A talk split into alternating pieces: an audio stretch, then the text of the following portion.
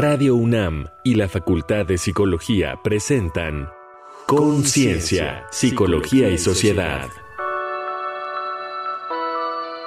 La salud mental de las mujeres en la pandemia de COVID-19.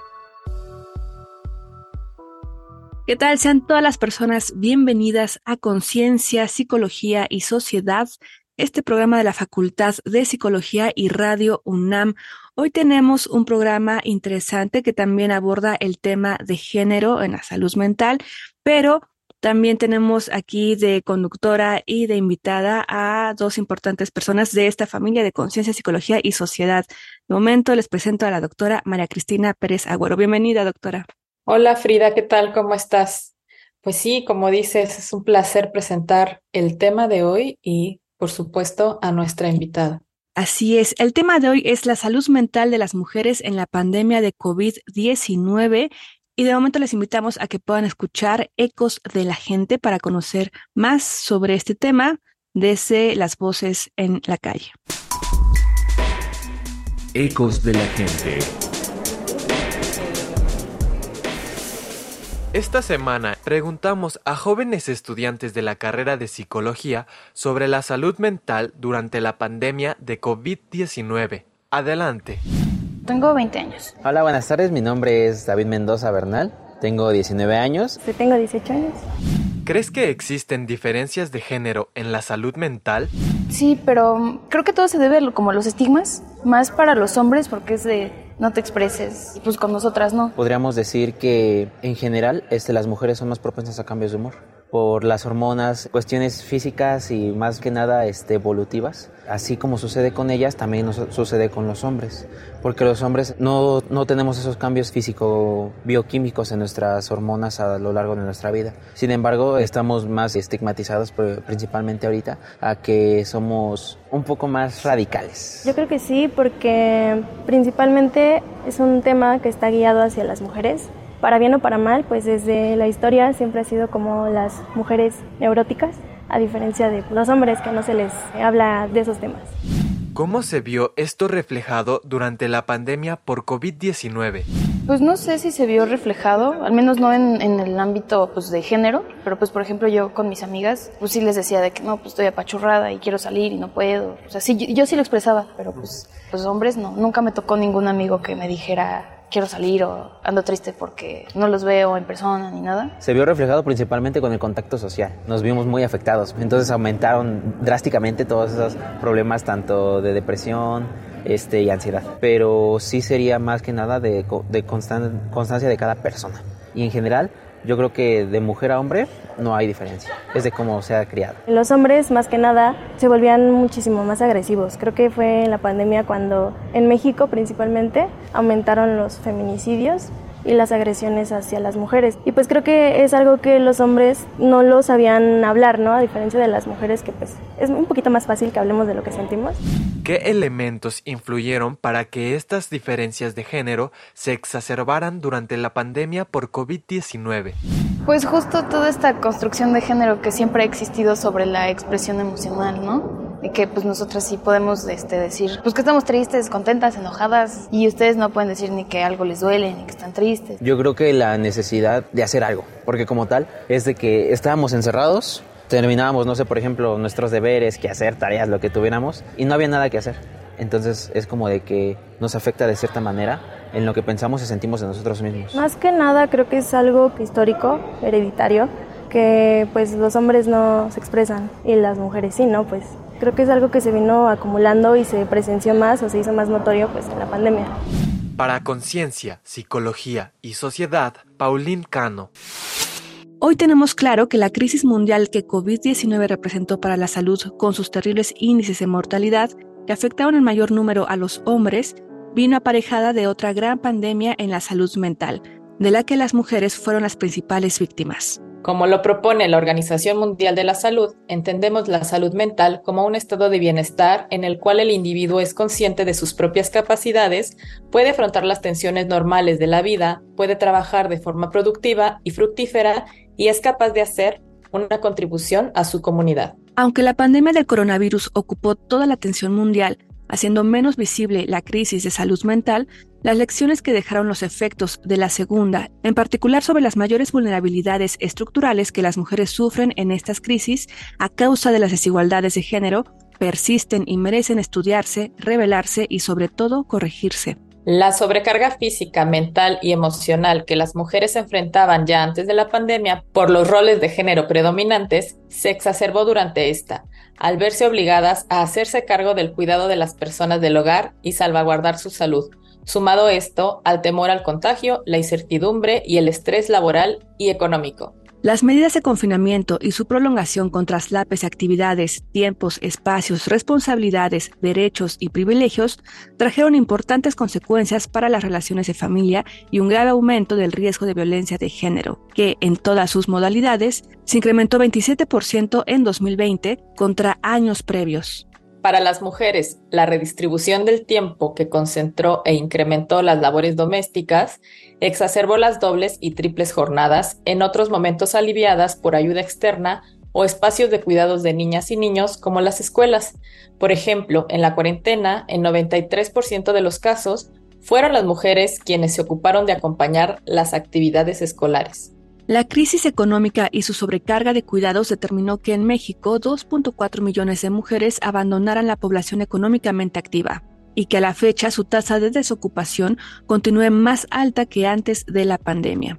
La encuesta de seguimiento de los efectos del COVID-19 encontró en 2020 que 27% de las personas mayores de 18 años presentaban síntomas depresivos. Mientras que en el confinamiento los niveles de ansiedad de los hombres se elevaron a 27%, los de las mujeres alcanzaron 37%, más de una tercera parte arriba de ellos. Así, la crisis sanitaria puso en evidencia la inequidad en la organización social de los cuidados y del ejercicio del poder y de la violencia a nivel familiar y estructural, con muy severas consecuencias para la salud mental de las mujeres. Entonces, ¿cómo abordar las diferencias de género en la salud mental? ¿Qué factores exacerbaron las diferencias de género en salud mental durante la pandemia? Desde la psicología, ¿cómo intervenir para a futuro contrarrestar estos factores y desigualdades? Para responder estas y otras preguntas, nos acompaña Ana Celia Chapa Romero, que esperamos reconozcan como conductora de esta serie radiofónica. Es licenciada en Psicología y doctora en Psicología y Salud por la UNAM con una estancia académica en la Universidad del País Vasco, España. Es profesora titular de la Facultad de Psicología de la UNAM, investiga líneas como género, sexualidad y salud y violencia contra las mujeres en instituciones educativas. Pertenece en la UNAM a la Red de Ciencia, Tecnología y Género, a la Comisión Tripartita Permanente de la Facultad de Psicología y al Registro de Especialistas en Estudios de Género y Feminismos del Centro de Investigaciones en Estudios de Género. Bienvenida ahora como invitada, Ana. Muchas gracias.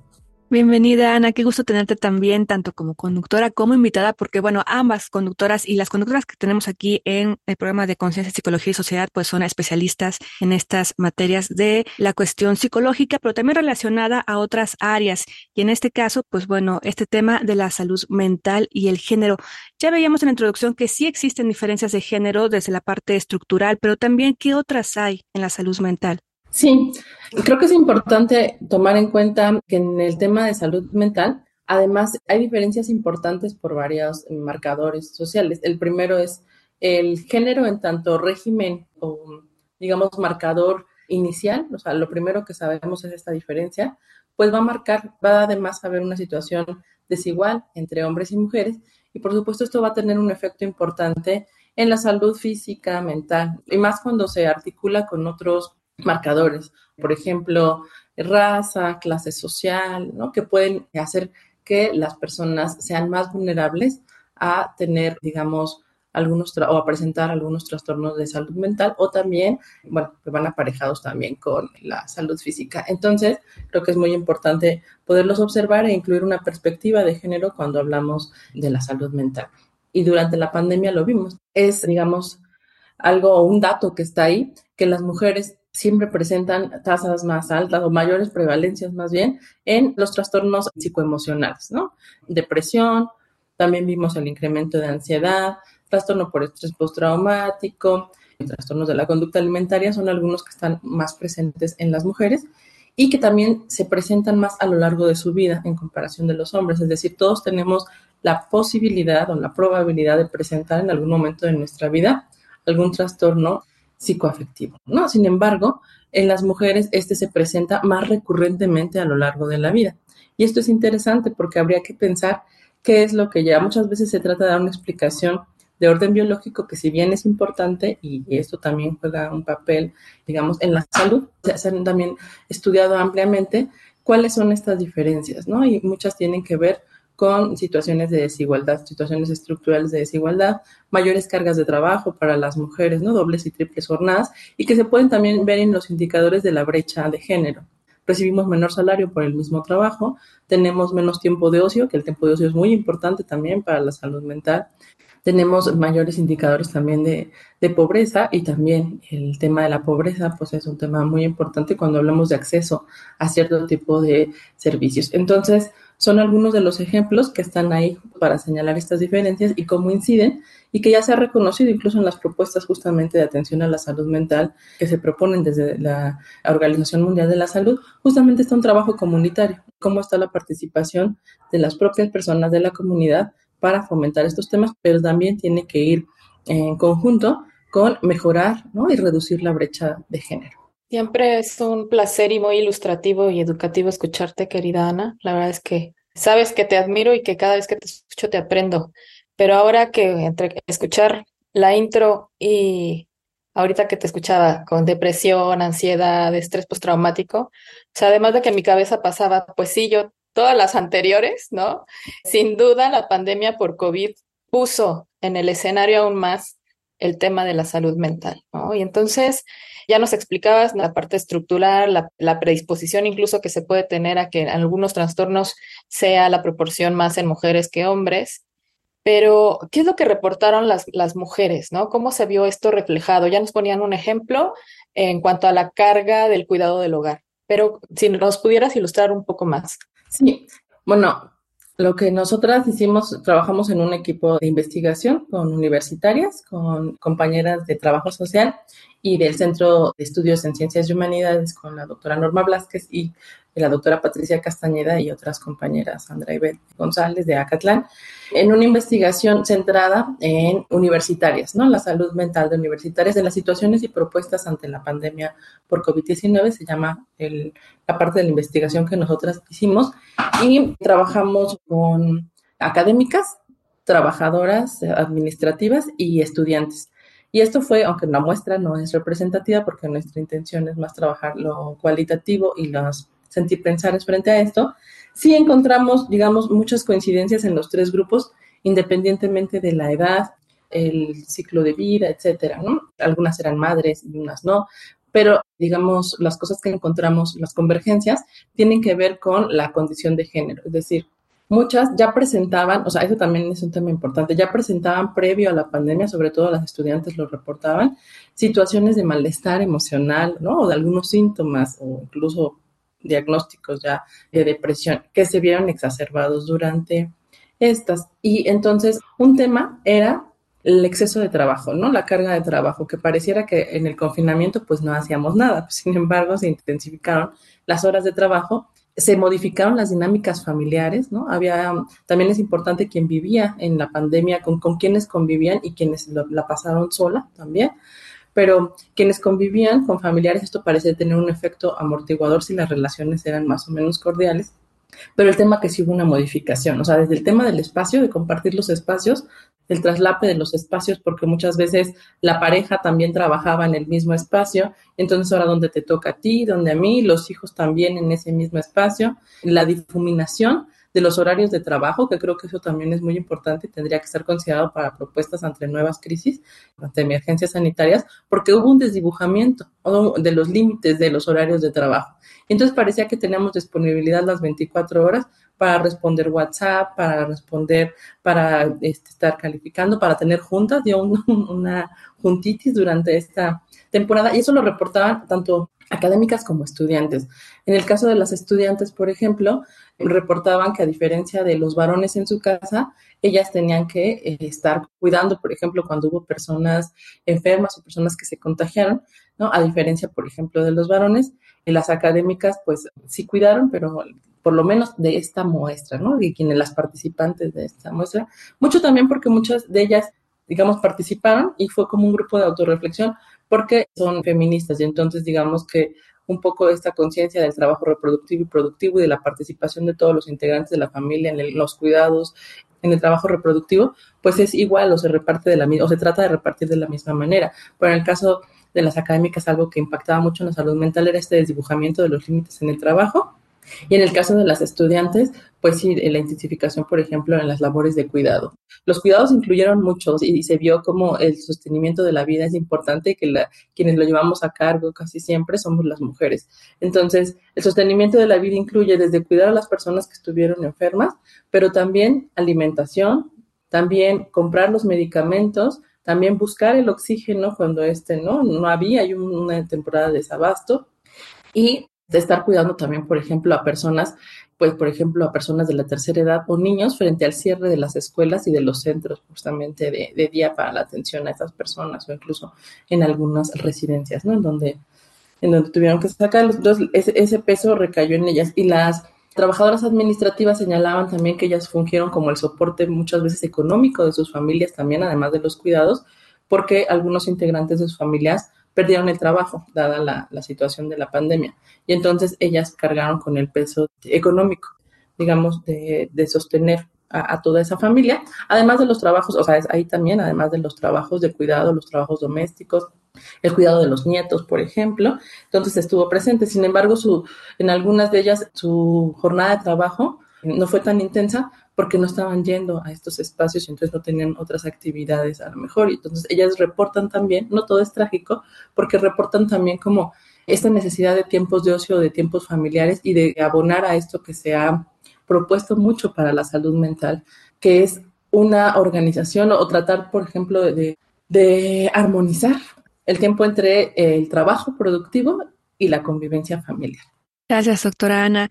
Y bueno, estos son varios elementos que nos has comentado que han influido para que se exacerben justamente estas diferencias, lo económico, lo laboral, la cuestión de cuidados, la convivencia intrafamiliar, entonces son varios, ¿no? Pero podrías entre ellos explicarnos un poco más sobre este concepto que mencionaste de trabajo reproductivo. Ay, sí, perdón. El trabajo reproductivo incluye todo lo que tiene que ver con el sostenimiento de la vida, es decir, las mujeres parece que al tener la capacidad reproductora, la capacidad de dar vida, se ha asociado a nosotros que entonces tenemos que sostener también la vida. ¿Y cuáles son estos trabajos o en qué consisten? En todo lo que tiene que ver con la crianza, el cuidado de los, de los menores, ¿no? el cuidado de, los, de las niñas y de los niños, alimentación, trabajo doméstico, todo lo que tiene que ver también, que no es remunerado, ¿no? Las compras, pensar en qué se necesita para la casa, llevar al médico a los niños, niñas o a quien lo, necesite, estar pendiente de todas estas labores que parece que a veces son invisibles hasta que no se hace.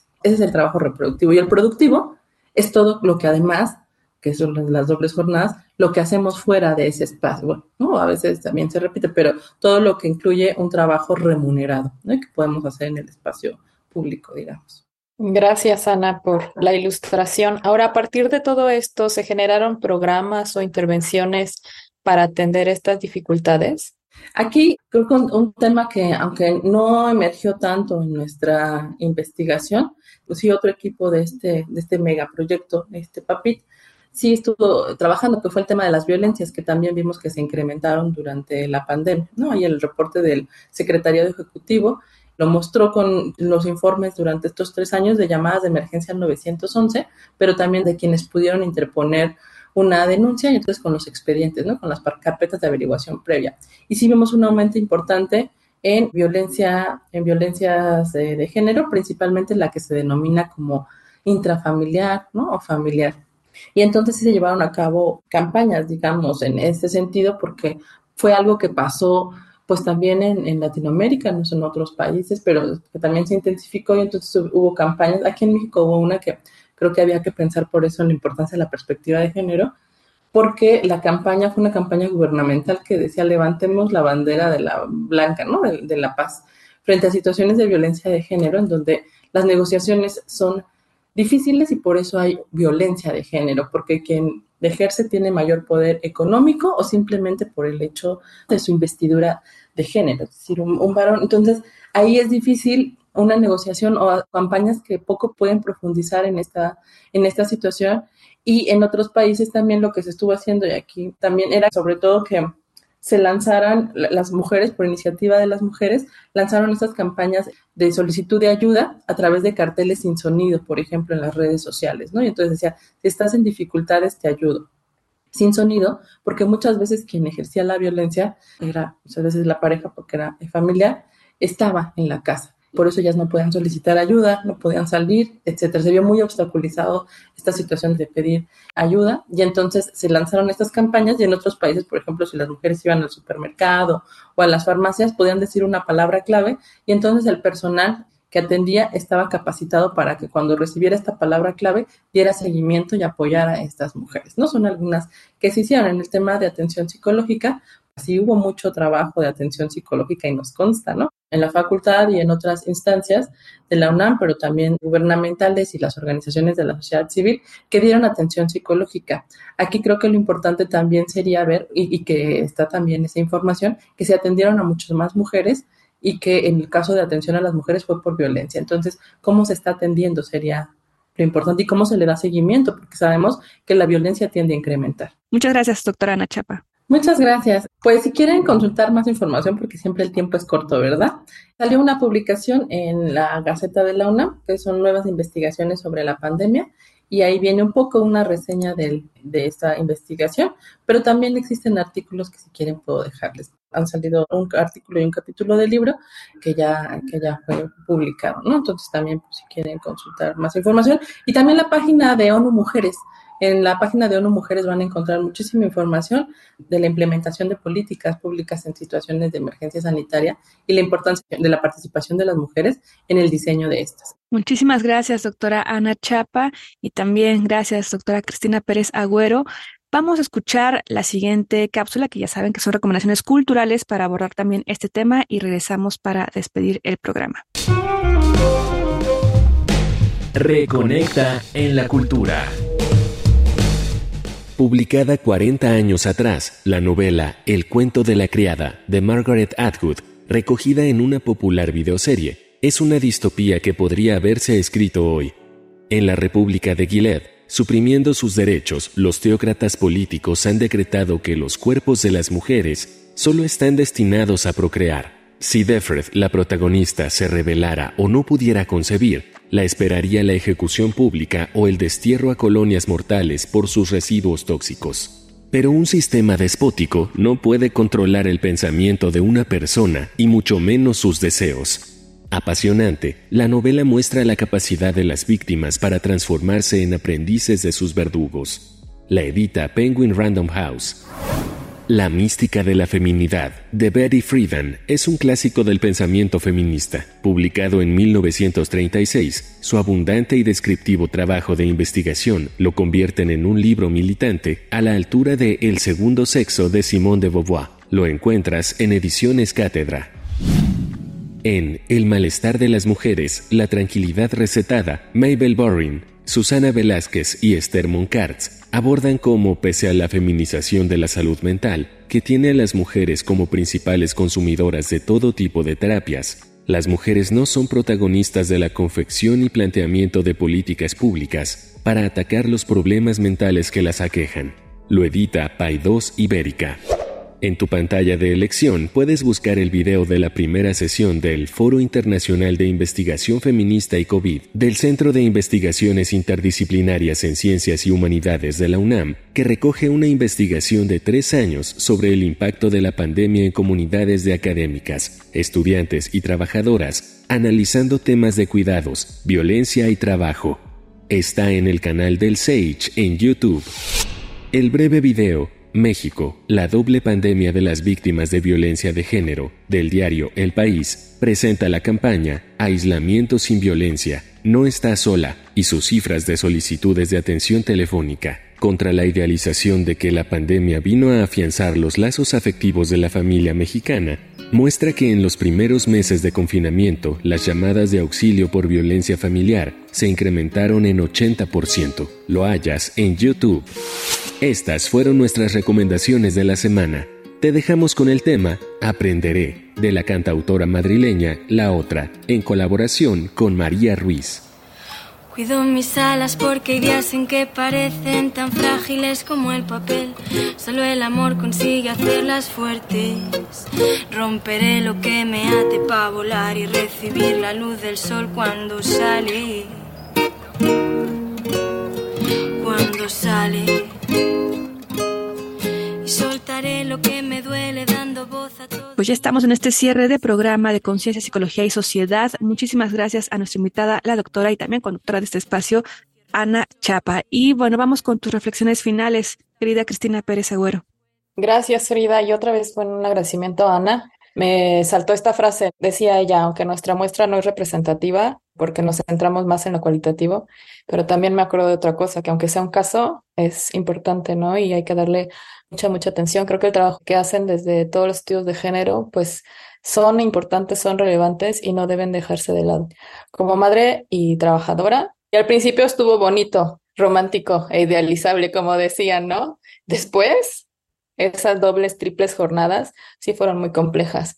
Creo que da mucho para revisar y esta otra parte, ¿no? La de la violencia que pues muchas mujeres y niños, niñas, infancias se quedaron atrapados con sus agresores. Entonces, esa parte también como muy, muy compleja que vino a cambiar las dinámicas y que bueno, al final se vio reflejado en esto de las separaciones, los divorcios y los pleitos judiciales por otras circunstancias. Entonces, eh, muchísimas gracias, Frida. Un placer escucharte como siempre, querida Ana.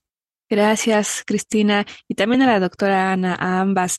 Pues esto fue el final de Conciencia, Psicología y Sociedad. Les invitamos a que nos sintonicen en la siguiente emisión aquí en Radio UNAM o también por internet en radio.unam.mx y también pueden consultar la página oficial de la Facultad de Psicología.